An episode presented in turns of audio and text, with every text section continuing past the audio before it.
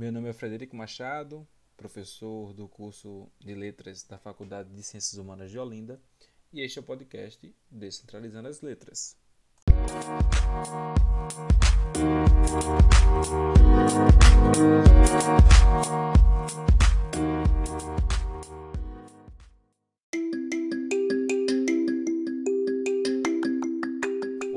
Receber no podcast Descentralizando as Letras o professor doutor Irã Ferreira de Melo. Irã tem uma discussão aí de muitos anos sobre a representatividade LGBT na mídia. Irá falar conosco sobre como o discurso nos atravessa e acaba atravessando também as discussões relacionadas à identidade de gênero, à identidade LGBT e também falará sobre as tendências aí da teoria queer que justamente aborda essa discussão. Professor Irã, prazer muito grande receber você aqui no programa. Queria que você inicialmente se apresentasse, né, falasse um pouquinho da sua trajetória acadêmica, do que você pesquisa, para que nossos ouvintes possam conhecer um pouquinho mais do seu trabalho. Olá, Fred. Ah, eu me chamo Irã, Sou professor da Universidade Federal Rural de Pernambuco. A minha formação é em letras, mais especificamente em linguística, me enveredei pelos estudos do discurso, especificamente nos estudos críticos do discurso. ultimamente eu tenho me interessado muito é, pelos estudos de discurso em interface com os estudos queer, estudos que questionam as identidades de gênero, sexualidade e as identidades de maneira geral e tem observado o papel da linguagem na constituição das identidades. Minha formação foi na UFPE, fiz graduação em letras, licenciatura em língua portuguesa, tive a oportunidade de lecionar por mais de 10 anos em escolas, é, tanto da rede privada quanto da rede pública. Mas assim que eu terminei a minha graduação, eu iniciei o mestrado também na UFPE, é, em letras. Aprofundei ali os meus interesses pela linguística e mais especificamente pelos estudos críticos do discurso. Já naquele momento, eu estava interessado em investigar a construção de sentido de pessoas LGBT+, na imprensa dominante. Eu fiz uma pesquisa na, no mestrado sobre como jornais de Pernambuco, os três principais jornais de Pernambuco, a Folha de Pernambuco, o Diário de Pernambuco e o Jornal do Comércio, produziam sentido sobre, sobre as pessoas de gênero e sexualidade dissidentes. Imediatamente depois do mestrado, eu fiz o meu doutorado na Universidade de São Paulo, onde eu ampliei um pouco essa pesquisa e fui investigar como uh, se dava essa representação da população LGBT+, uh, no Brasil, de maneira geral, por meio do jornal de maior circulação e tiragem, uh, que é a Folha de São Paulo. Por muitos anos, a Folha liderou o ranking do maior jornal lido, com maior tiragem, com maior circulação, mais vendido, diário. Então eu me, me interessei muito por, pela produção discursiva desse jornal e quis saber como ele ajuda a sedimentar determinadas imagens da população LGBT+. Nos últimos anos, eh, depois que eu ingressei na UFRPE como professor na Universidade Federal Rural de Pernambuco, eu tenho liderado um grupo de pesquisa, que é o Núcleo de Estudos Queer Coloniais, e tenho procurado cada vez mais uh, me aproximar dos estudos da linguagem numa orientação mais do que a gente vem chamando de estudos queer críticos do discurso, e como eu falei, é são perspectivas de, de olhar para a realidade, para a linguagem, que questionam as identidades e procuram identificar os limites das identidades para entender o quanto muitas vezes nós essencializamos as identidades e quais são as consequências dessa essencialização é, e numa abordagem muito decolonial, que é de procurar compreender como é que a gente pode partir de novos lugares ou de lugares até tradicionais, mas lugares não ah, simbolicamente abastados, tanto do ponto de vista cultural quanto acadêmico, metodológico, de pesquisa, etc., para poder construir nossas práticas de investigação. Então, tenho me interessado por um pouco daquilo que a gente chama que está à margem dos estudos científicos, né? que é um olhar mais de epistemologias que são dissidentes, epistemologias que não estão, uh, não são contempladas pela academia, né? produção de conhecimento que advém é, das camadas populares, do sul global, das regiões periféricas do Brasil, entender o quanto isso é importante para a nossa constituição do pensamento sobre linguagem é, de maneira geral e mais especificamente sobre é, para os estudos da linguagem que querem compreender como é que se constitui as relações de gênero e as relações de sexualidade. Um pouco do que a gente pode entender como estudos queer é um conjunto de postulados, de pensamentos sobre gênero, sexualidade e outras manifestações da vida social que refletem, como eu falei, o caráter limitado da constituição identitária compreendendo que as identidades são sempre movimentos fluidos, não acabados, nômades e que, portanto, não podem ser naturalizadas e essencializadas. Isso tudo é formado por linguagem. Né? Como a gente entende numa perspectiva discursiva, não há nada que tenha ausência ou é prescinda de caráter semiótico, de linguagem discursivo. Todas as manifestações da realidade são manifestações de discurso. Não há nada pré-discursivo ou antidiscursivo. Então, olhar para isso nessa relação de interface e indisciplinar com o que a gente vem pensando sobre gênero, sexualidade e outros marcadores sociais tem sido a minha preocupação nos últimos anos. Já queria iniciar com uma pergunta que resume bem o nosso debate né, que a gente irá ter. Como são representadas as culturas LGBTs nos discursos da imprensa da mídia e da cultura de massa de modo geral?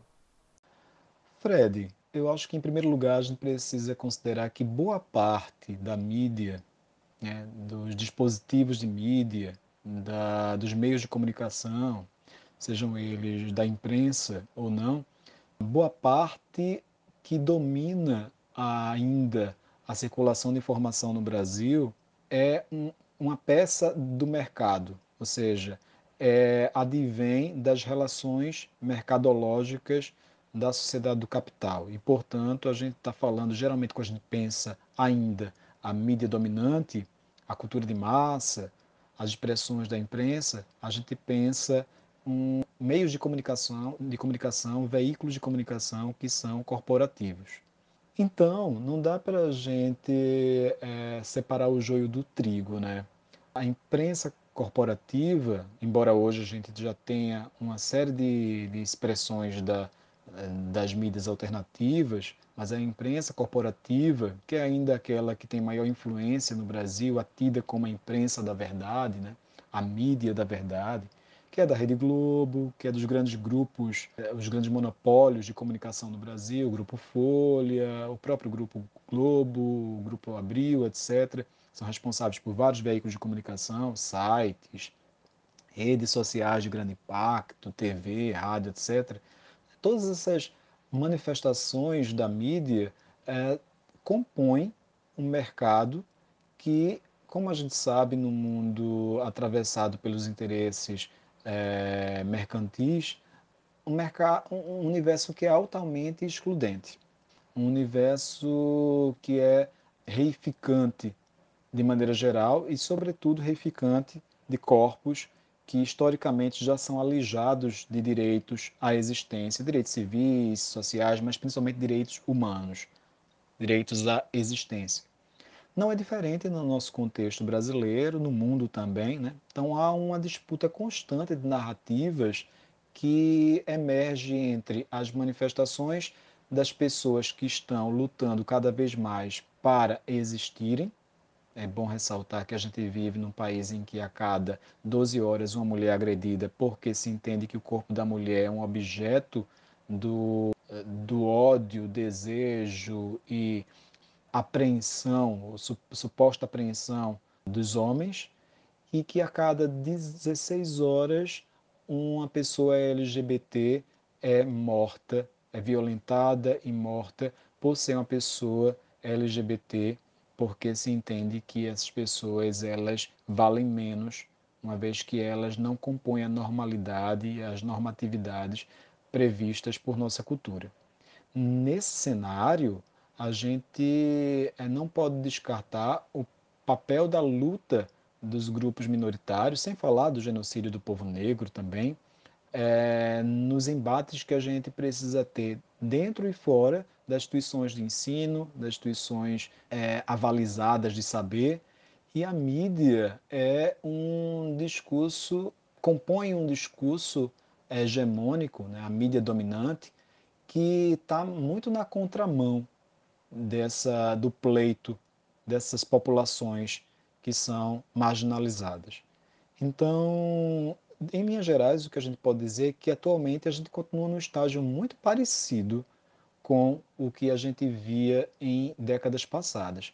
Aí você pode me perguntar, mas hoje a gente já não tem personagens LGBT em telenovelas, pessoas trans falando com mais evidência na TV, programas de televisão que pautam as reivindicações da população LGBT, lésbica, homossexual a não binariedade ou não binarismo de gênero já não vem sendo cada vez mais é, visibilizado em programas de né, em revistas eletrônicas e programas é, jornalísticos. Bom, tudo isso é decorrente de muita luta, mas tudo isso também é filão mercadológico. É importante que a gente diga isso. Numa análise de discurso, a gente percebe facilmente isso, Fred. A gente vê que há uma grande é, vantagem de alguns veículos, de alguns mercados, em absorver, em capturar as causas da população LGBT, e aí há um, um alto grau de visibilidade, mas a discussão na sua é, verticalidade e de maneira mais genealógica e profunda é uma outra história. Então, por exemplo, ainda se fala muito da condição das pessoas trans como uma condição patológica, mesmo que haja muita visibilidade o que é um problema, porque a gente não vivencia as transgeneridades é, porque as pessoas são doentes. Essa é uma condição humana. A transgeneridade, a cisgeneridade, na verdade, a cisgeneridade é uma condição até anormal, se nós pensarmos bem. Cisgeneridade, para quem não está familiarizado com o termo, diz respeito à, à conformidade de gênero que tida após a designação que nos dão. Então, se alguém me diz desde criança que eu nasci, que eu sou um, um homem, que eu nasci como uma, um menino, que eu me tornei um rapaz e sou homem, e eu me conformo a isso, né? eu aceito e me sinto bem, claro, considerando a variação do que é ser homem e da manifestação de masculinidade que há em mim, eu me coloco na condição de uma pessoa considerada pessoa cis. Mas isso é quase uma pressão de ordem cultural, porque o que manifesta, na verdade, a nossa maneira de ser são os trânsitos que nós somos, né? que nós somos e que nós vivenciamos. As pessoas trans, elas muitas vezes elas vivenciam um mais alto grau ou um grau muito mais expressivo disso. Se você olhar direitinho, os homens, ele, em sua regularidade de serem homens, eles são diferentes. Eles têm é, diferenças. As mulheres, em suas regularidades de serem mulheres, elas também são diferentes. O fato é que a transgeneridade ou a maneira de vivenciar essa diferença é ainda tratada como patológica na mídia. Um outro dado muito importante que é bom gente ressaltar é que a relação sexual, afetiva, erótica, romântica, que não é tida como normal ou não é tida como é, abalizada culturalmente, que são todas aquelas que não entram no escopo da heterossexualidade, elas ainda são deslegitimadas. Ainda fala-se muito que as pessoas podem optar por serem gays, lésbicas, bissexuais. Né? E a ideia de opção ainda reina, ainda é, uma, é um discurso predominante na imprensa na mídia, nos programas de TV. Eu estou trazendo só dois exemplos aqui para a gente observar que nas camadas mais profundas do discurso a gente observa esse tipo de discurso, narrativa, que é muito distinto daquilo que a gente considera que é de fato uma prática de inclusão. Então eu diria para você que nós precisamos avançar muito e o que temos é muito mais visibilidade expressão de é, uma espécie de um grau relativo de representatividade da população LGBT+, na mídia, do que de fato ainda uma grande inclusão, respeito, é, uma igualdade de, de, de representação às existências, a diferença humana às existências.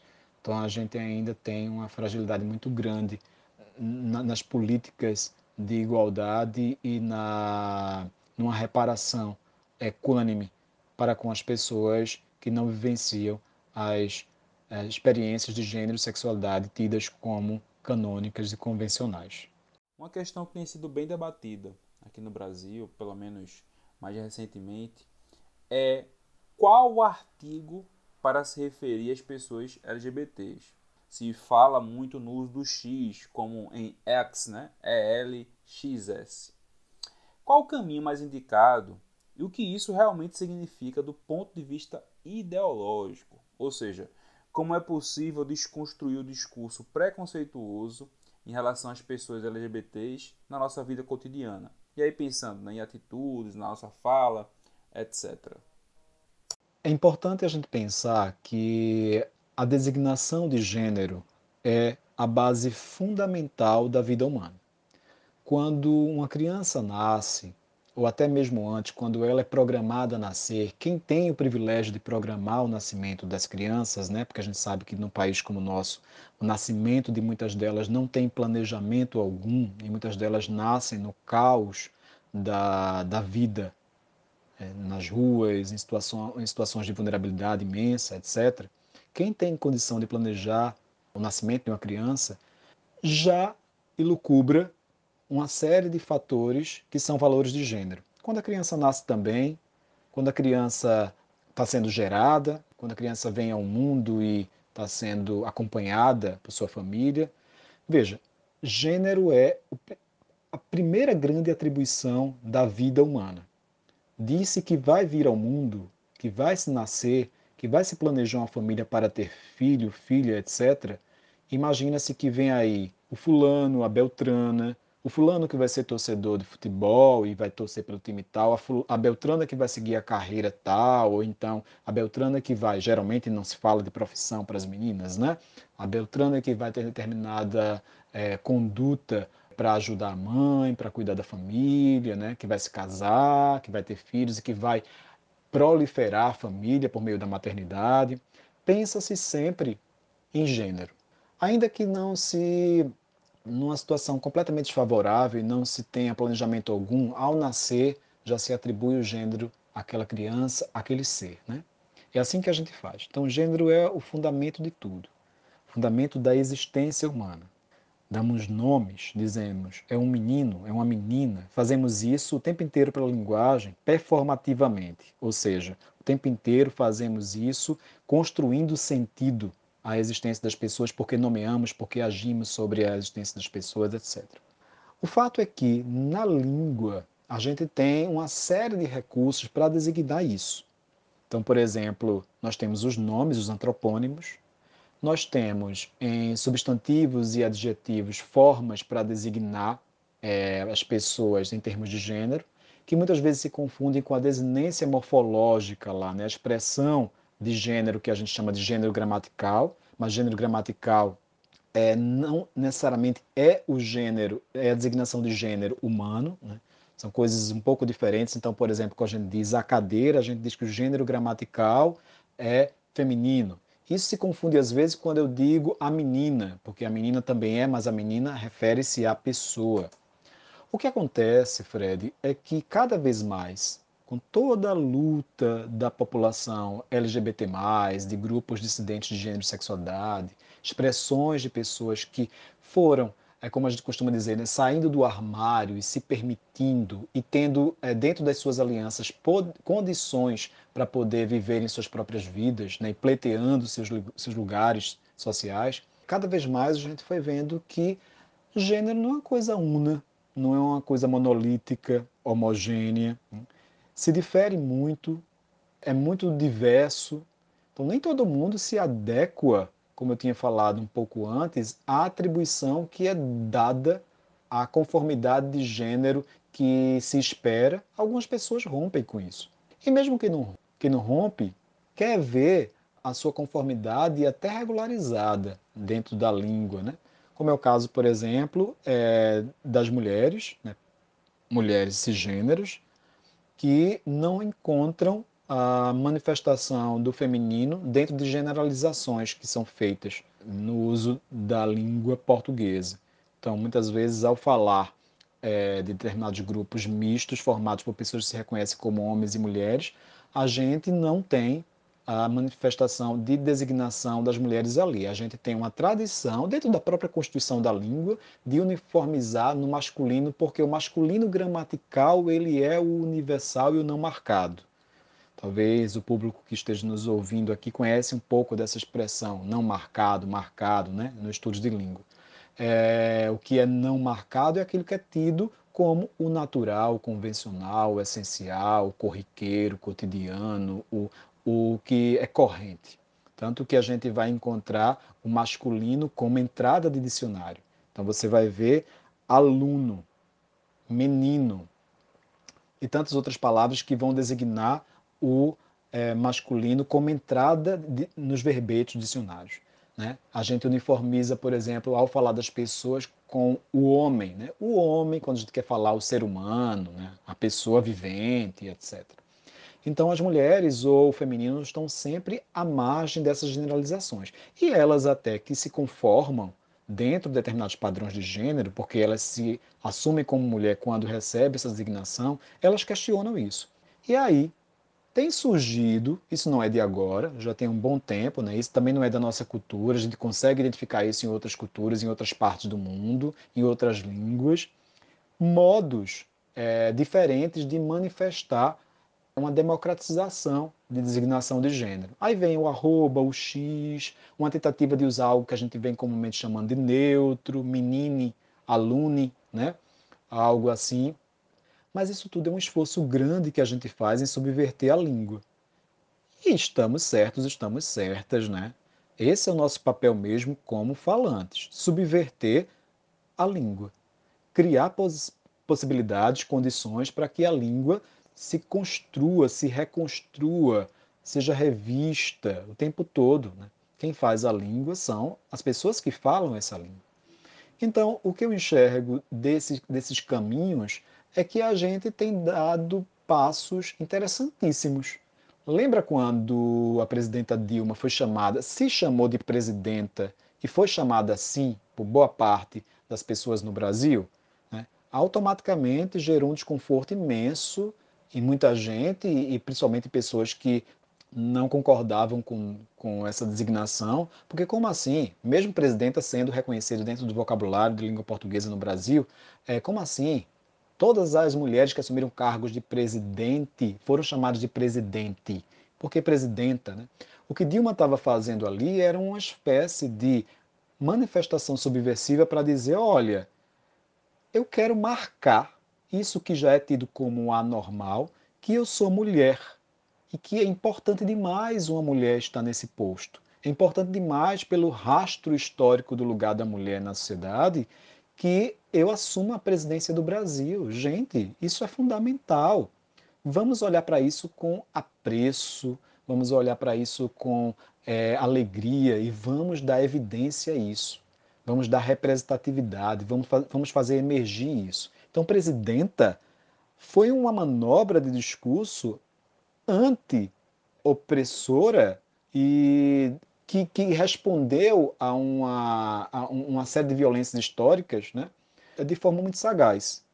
É isso que a gente faz com a linguagem. Então, há uma tentativa cada vez mais da gente ampliar esses modos. Então, uma mera transformação na designação de aluno ou aluna para estudante, ou é, em vez de aluno, é, aluno barra aluna, ou alun, A-L-U-N, arroba, ou A-L-U-N-X. No momento em que a gente escreve isso na sala de aula, por exemplo, na condição de, de alguém que está assumindo o cargo de docente, né, a função de docente, faz uma diferença imensa. Porque imagine você, uma pessoa que nunca viu a sua, a, a sua vida, né, aquilo que é fundamental à vida, que é a, sua é, expressão de gênero, expressão no sentido de que as pessoas que nunca se viram representadas como gênero, né, ali, naquela folhinha ou naquele, naquele registro é, digital, porque nunca se viram como aluna, estava sempre lá aluno, nunca se viram como alune ou A-L-U-N X, que a gente pode ler como aluno, aluna ou aluno, alune, aluna, essas pessoas que nunca se viram lá, elas se sentem altamente incluídas. Isso faz uma diferença na autoestima, isso faz uma diferença no processo de reconhecimento, que é mais ou menos como se a gente conseguisse se ver no espelho. Então, a gente pode ir queimando essas arestas do que é convenção na nossa língua e transformando esses modos. Nem sempre dá. Em algumas circunstâncias de circuitos muito fechados do discurso, a gente consegue é, subverter dessa maneira. Mas muitas vezes é possível sim, Fred. E a gente vai absorvendo. Cada vez mais a gente tem conseguido, né? É, e existem várias formas. Não precisa ser o X. Ah, mas o X não tem pauta sonora. Ah, mas o X talvez seja ruim para audiodescrição, né? As pessoas cegas não conseguem. Ok, existem outras maneiras, né? Você pode é, falar alune, menine, como eu disse, e outras tantas posições. Mas esse é um avanço e eu acho que não tem volta não, sabe? E que bom que não tem volta. É uma maneira da gente transformar. Quem viver verá a população que está nascendo agora, daqui a 100 anos, 80 anos, talvez encontre uma manifestação do nosso português muito diferente no futuro. Quizá isso aconteça e a gente está aqui para isso, né? para transformar a língua. Bom, não seria o podcast Descentralizando as Letras se a gente não puxasse um pouco também para a área da educação, né? que é a nosso, nossa grande área aí. E aí eu pergunto, né? como é que nós, da área da educação, podemos auxiliar a desconstruir e também reconstruir a imagem da cultura LGBT nas nossas práticas docentes. Fred, é, há inúmeras maneiras de rever as práticas docentes, as práticas pedagógicas de maneira geral, é, na tentativa de colaborar com um novo modo de construção da realidade, um modo mais equânime, mais justo, que todas as pessoas tenham representatividade, é, que a gente aprenda com a diferença. Isso vai desde a montagem de um currículo, né? e a gente entende que o currículo não é um documento apenas, mas é passa pela intencionalidade de um projeto pedagógico, a escrita de um documento também, mas a missão que nós temos num processo pedagógico formal ou não, passa pela, pelo tipo de relação que a gente estabelece nesse processo de educacional, etc. Todo, tudo aquilo que a gente compreende como currículo, né? toda, toda aquela complexa rede de é, construção é, no processo de aprendizagem. Rever os currículos é fundamental e desde aí a gente já consegue transformar os modos tradicionais de lidar com a diferença humana. E aí eu falo da diferença de maneira geral, diferença de raças, diferença de corporeidades, classe, gênero, sexualidade, faixa etária, é, acesso à educação formal, todas as diferenças que nós temos no mundo. O currículo que por sua vez já pensa uma prática docente, uma prática de sala de aula diferenciada, que já pensa políticas educacionais ou contribuem para políticas educacionais também diferenciadas. Né? Tudo isso pensando em atribuir às pessoas a designação de gênero e sexualidade como elas solicitam, como elas sentem a partir das demandas que elas fazem, a debater em fóruns públicos o tempo inteiro as agruras que as pessoas vivem, as violências por que as pessoas passam, por serem pessoas LGBT, por serem pessoas que estão, ao longo da história, excluídas, subalternizadas dos direitos diversos, do direito à vida, colocar cada vez mais na pauta da discussão e na sistematização do conhecimento todas essas questões, práticas de feminicídio, práticas de LGBTfobia, e isso é completamente factível, Fred. Sabe por quê? Porque a gente não deixa o nosso gênero, a nossa, a nosso lugar dentro de uma determinada ordem sexual, erótica romântica, a nossa condição de qualquer outro tipo de marcador quando a gente está na relação do processo de aprendizagem na, nas escalas pedagógicas, na relação de sala de aula, na docência, na, na educação de maneira geral. A gente não larga desse lugar, esse lugar não descola da gente, esse universo não sai de nós e também não sai do outro. Então somos sempre generificados, generificadas. O outro é sempre generificado, generificado. Entendemos sempre o outro como alguém que ocupa um determinado lugar de sexualidade, de gênero, etc. Só que veja, a gente sempre parte de um ideal. Então, por exemplo, qual é o ideal?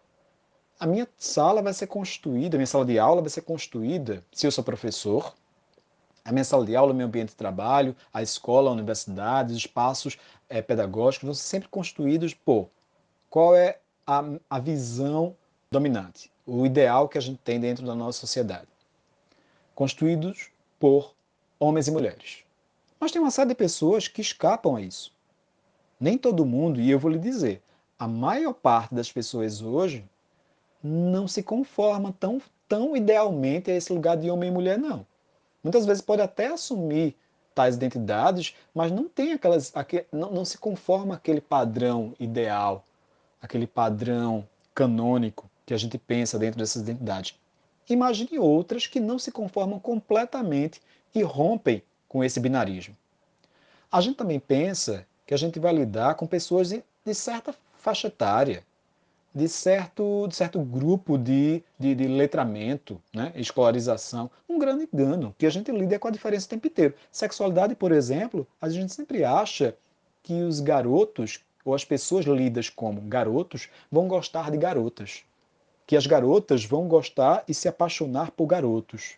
A gente passa a seguir um raciocínio, uma lógica, uma construção de sentido de que, antes de mais nada, as pessoas vão se interessar e vão se apaixonar por outras, ou vão sentir prazer erótico.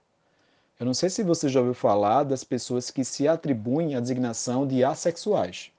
O que são as pessoas assexuais? Pessoas que não têm não estabelece relação erótica com as outras da maneira como é, muitas, da maneira como a gente imagina convencionalmente. Há pessoas que se relacionam com as outras sem apetite, pulsão, libido erótico para o sexo, como se entende que é o sexo convencional.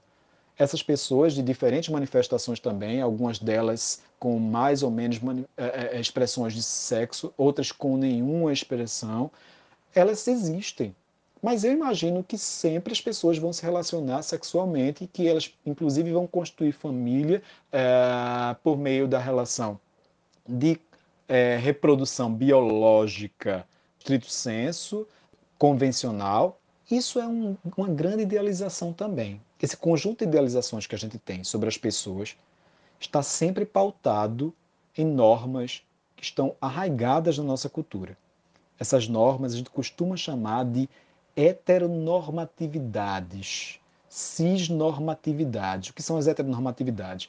As, as diversas narrativas que nos atravessam, que nos fazem não só pensar, mas também agir como se as pessoas fossem sempre partes de uma díade, homem, mulher, masculino, feminino, é, heterossexuais e, portanto, em papéis de sexualidade diferentes, em papéis de ação sexual diferente também, passivo-ativo. A heteronormatividade lida sempre com díade, binariedade, que é fruto da nossa maneira de pensar histórica, decorrente de uma visão colonizadora do norte global, né?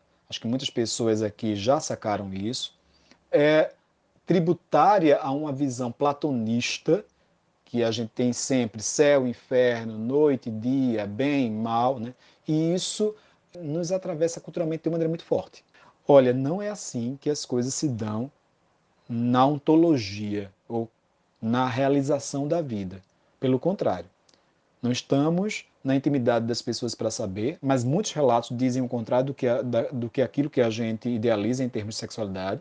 Não estamos na, na, na pele das vivências, não estamos na mente nos, e não incorporamos os sentimentos dos outros, se fizéssemos isso, viríamos que as pessoas são muito diferentes daquilo que a gente idealiza como gênero. Então, o que a gente tem, na verdade, nos espaços considerados legítimos de saber, na escola, na universidade, etc., na família, né, aquele ideal também do que é família e, portanto, na educação familiar, é um modelo que é sustentado dentro da nossa sociedade, que na prática é muito raro ou acontece, mas não acontece da mesma da maneira como nós pensamos. Então, eu não diria para você que nas escolas, nas práticas docentes, nos currículos, há expressão de gênero e sexualidade o tempo todo. A população é generificada e tem suas expressões de sexualidade, de, de vida erótica, vida romântica ali. Mas a partir desses modelos convencionais, a partir da lógica heteronormativa, a partir, a partir da lógica cisnormativa. Cisnormatividade é o conjunto também de normalizações, né, de exercícios de poder que levam a acreditar que as pessoas elas se conformam facilmente àquilo que é dito sobre elas quando elas vêm ao mundo. Então você é um menino, né, e aí se aquele menino não, não se inquieta e não se sente bem como menino, aí é culpa dele. E qualquer tipo de violência que ele venha a sofrer é decorrência da opção que ele teve em seguir a vida é, é, recusando a designação que eu dou de que ele é um menino essa maneira de pensar é tão estreita para a vida humana, mas tão presente ao mesmo tempo nos espaços, como eu disse, legítimos de saber, na prática docente, na, nas estruturas pedagógicas, educacionais, que a gente nem reflete, a gente naturaliza, a gente não discute, a gente não questiona. Então, o tempo inteiro a gente tem generificação, sexualização, a idealização das pessoas, porque a gente tem a naturalização de normas. Quando a gente traz para o currículo, para a prática de sala de aula, para o dia a dia, para os projetos de pesquisa na universidade, etc., um discurso que considere as existências da diferença, aí a história muda. Então, simplesmente o pensar que as pessoas são diferentes e tratarem de maneiras diferentes, e isso tem a ver, inclusive, com a forma é, de designação que a gente comentava anterior, né? Ao designarem pessoas é, ao designar pessoas também de, de, de, de várias maneiras, tudo isso são micropolíticas constantes que a gente tem no próprio complexo é, cognitivo do a gente parte para pensar a realidade de uma outra forma. Isso já é um passo imenso. Isso leva a gente a lidar com as pessoas como se as pessoas fossem de fato diferentes. É semelhante à ideia de que as pessoas ocupam lugares de inteligibilidade é, de, de, reconhecimento, inteligibilidade é uma palavra muito usada dentro das teorias queer, né, das teorias que questionam as identidades, mas para todo mundo entender, de reconhecimento, né, é quando a gente percebe gramáticas de reconhecimento em relação à raça, à etnia, em relação aos lugares históricos dentro da cultura. Né?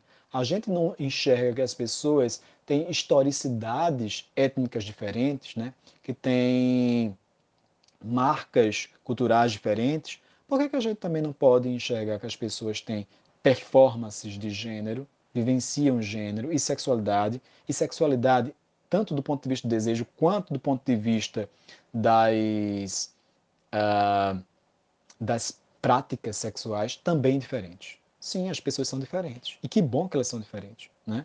Então, acho que é, requer que a gente pense nisso, porque isso vai fazer com que a gente trate no campo disciplinar de diversas formas, modifique o nosso discurso, compreenda que a língua está a serviço dessas transformações, insira é, práticas mais sensíveis para tratar das pessoas, perceba que a gente não pode falar sobre só nessas questões só dentro do campo das disciplinas específicas, ou seja, sexualidade na disciplina de ciências, em biologia, porque isso é uma restrição total ao que é sexualidade é, gênero na disciplina de filosofia ou no máximo quando a gente fala em alguma coisa da disciplina em, em educação artística ou, ou, língua portuguesa, literatura, né? não, que tudo isso está o tempo inteiro em todos os espaços, disciplinas e, e acercamentos identitários da, da, das relações pedagógicas. Né? Então assim, a gente tem muito o que fazer e muitas possibilidades de considerar a dinâmica e, a, e as diferenças humanas.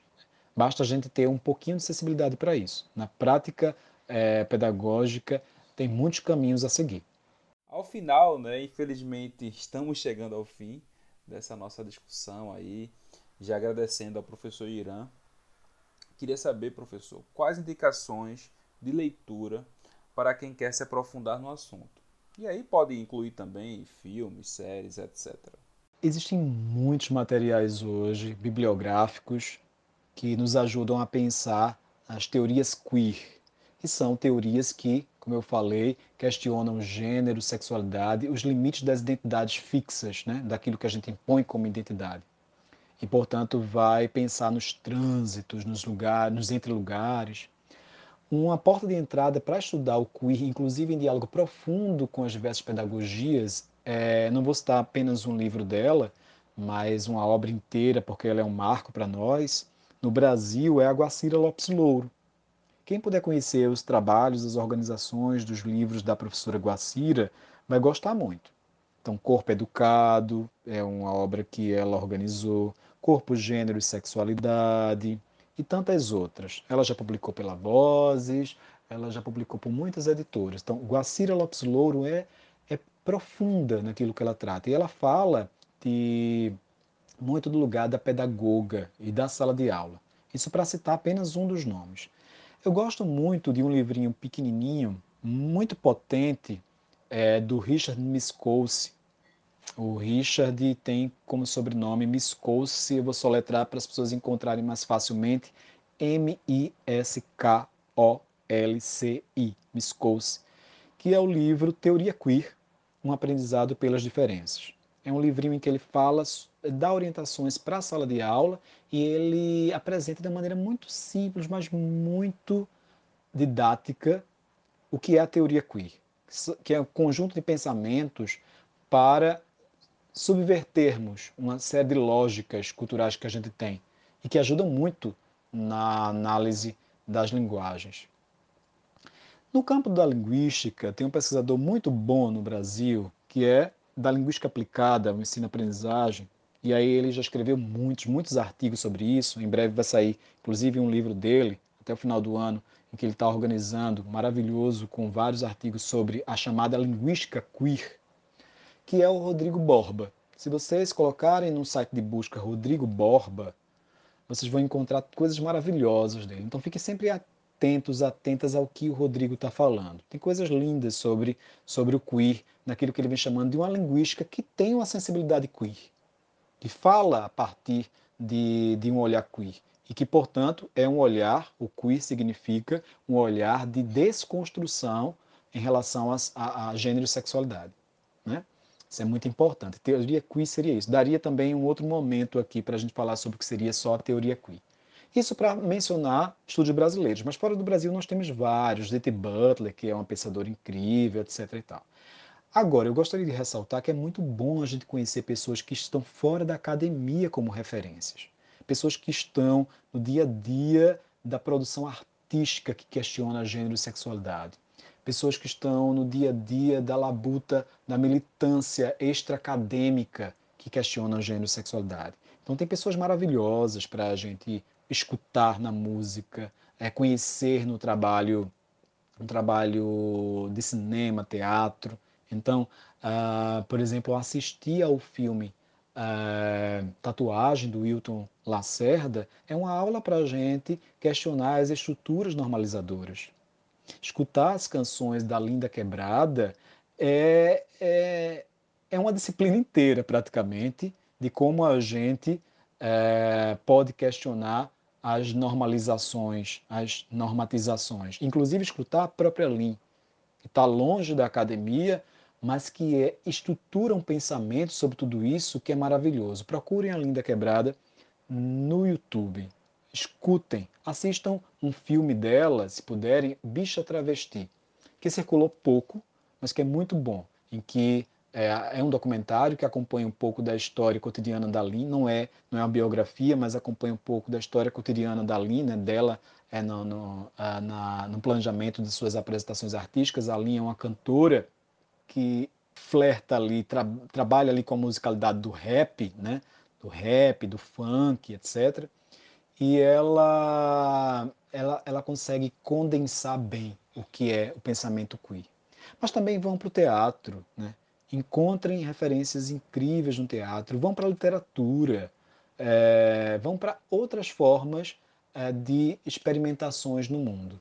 Porque isso tudo ajuda na nossa formação, isso tudo nos dá a argamassa necessária para que a gente consiga pensar sobre as existências humanas de uma maneira completamente fora dos padrões é, que nos oprimem ao longo da história. Então, se a gente puder conciliar textos que vêm é, da convenção acadêmica e resultantes de pesquisas universitárias com outras obras, isso é um show, isso é um luxo, né?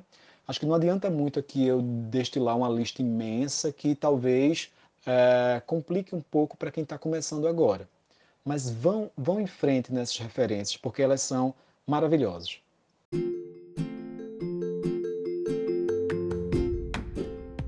Bom, gente, a gente encerra né, o podcast dessa semana com muita certeza de dever cumprido, porque de fato esse podcast ele trouxe aí uma discussão para nichos é, da teoria linguística que geralmente não são tão discutidos assim na academia e aí o papel do professor Irã Ferreira nesse debate nacional crucial. Também falar que essa, pauta ela veio por sugestão, né? então continue sugerindo as pautas aqui para o Descentralizando as Letras e a gente se encontra na próxima sexta.